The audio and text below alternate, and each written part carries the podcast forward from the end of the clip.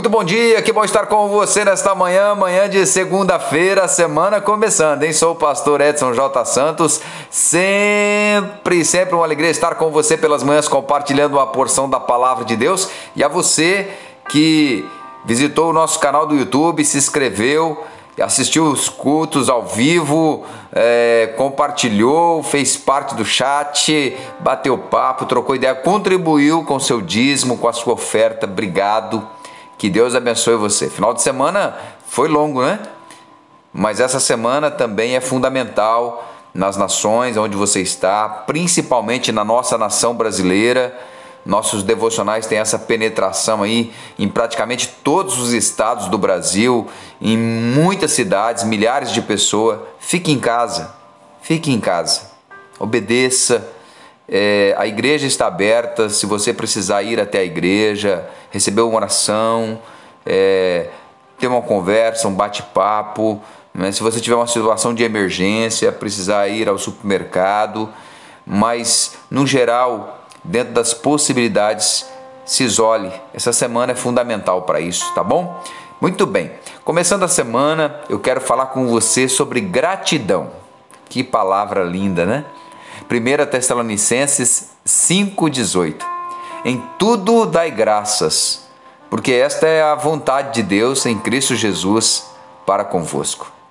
Como eu disse na sexta, há três tipos de sonhos: aquele sonho comum que você dorme e sonha, há os sonhos reais, que são os que nos estimulam a caminhar e precisamos continuar sonhando-os e proteger nossos sonhos mas também proteger nossa saúde mental e dar passos, é, como por exemplo, limitar as notícias e ter cuidado com o que se está lendo, não perder o controle dos pensamentos, ser uma pessoa equilibrada nesse tempo. Há muitas informações erradas por aí. Fazer a opção pelas fontes confiáveis e descansar em Deus é saudável para você. Que tal você dar uma pausa nas mídias sociais? Talvez você esteja precisando desinfectar o seu celular deste monte de notícias ruins.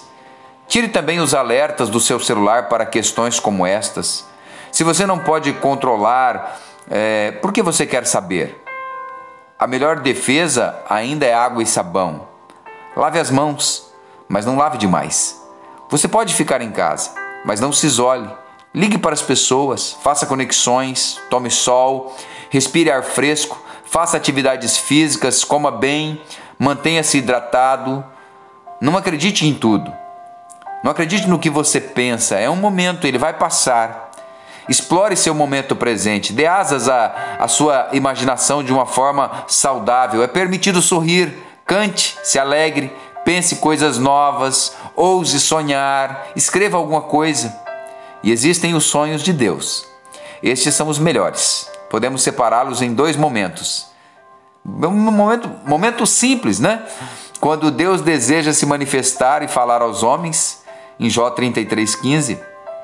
Em sonho ou em visão de noite, quando cai sono profundo sobre os homens, quando adormecem na cama, então lhes abre os ouvidos e lhes cela a sua instrução. É o meio que Deus usa para orientar, para ensinar, livrar o homem. É a sua forma de falar aos nossos corações. O salmista compreendeu a importância disto. Em Salmos 4:8, em paz me deito e logo pego no sono, porque o Senhor, só tu me fazes repousar seguro. Como está seu sono? Você é inteligente. Então já fez a leitura, né? Salmo 127, 2, aos seus amados ele dá enquanto dormem. Melhor começar a dormir. E existem os sonhos que Deus tem para nós. Jeremias 29, 11. Eu é que sei que pensamentos tenho a vosso respeito, diz o Senhor pensamentos de paz e não de mal, para vos dar o fim que desejais. E o que ele realmente deseja para nós? Não podemos construir um Deus distante, que não se importa, que criou uma situação de calamidade mundial e que deseja o nosso mal. Nunca se esqueça de dois fatores fundamentais. O primeiro é que temos livre arbítrio, e Deus não interfere nisto. Somos senhores de nossas escolhas. Um segundo fator é que não podemos fazer uso de nosso livre arbítrio para vivermos do jeito que quisermos levar uma vida desregada, sem valores adequados, sem fundamentos, sem princípios, sem temor a Deus e quando vem o dia da calamidade querer culpá-lo.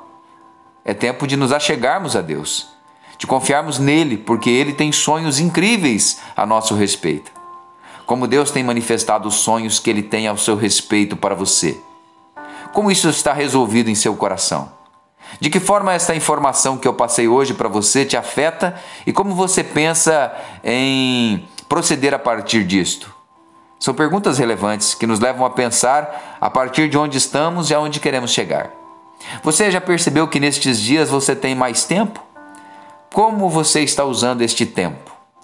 Que tal utilizar este tempo de forma produtiva para realizar aquilo que Deus tem sonhado para a sua vida? Que tal colocar aquela ideia antiga que está parada há tanto tempo em prática? Que tal passar um pouco mais de tempo de joelhos na presença do Pai?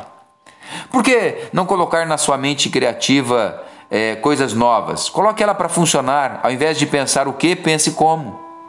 A diferença está em como você encara este momento. Saber gerenciar momentos assim é uma arte disponível a você. Tem aqueles que preferem reclamar. Que tédio! Eles dizem, né? Outros preferem constatar. Logo agora! Tem aqueles que preferem murmurar contra Deus, contra a China, contra o governo. Você pode ser mais um.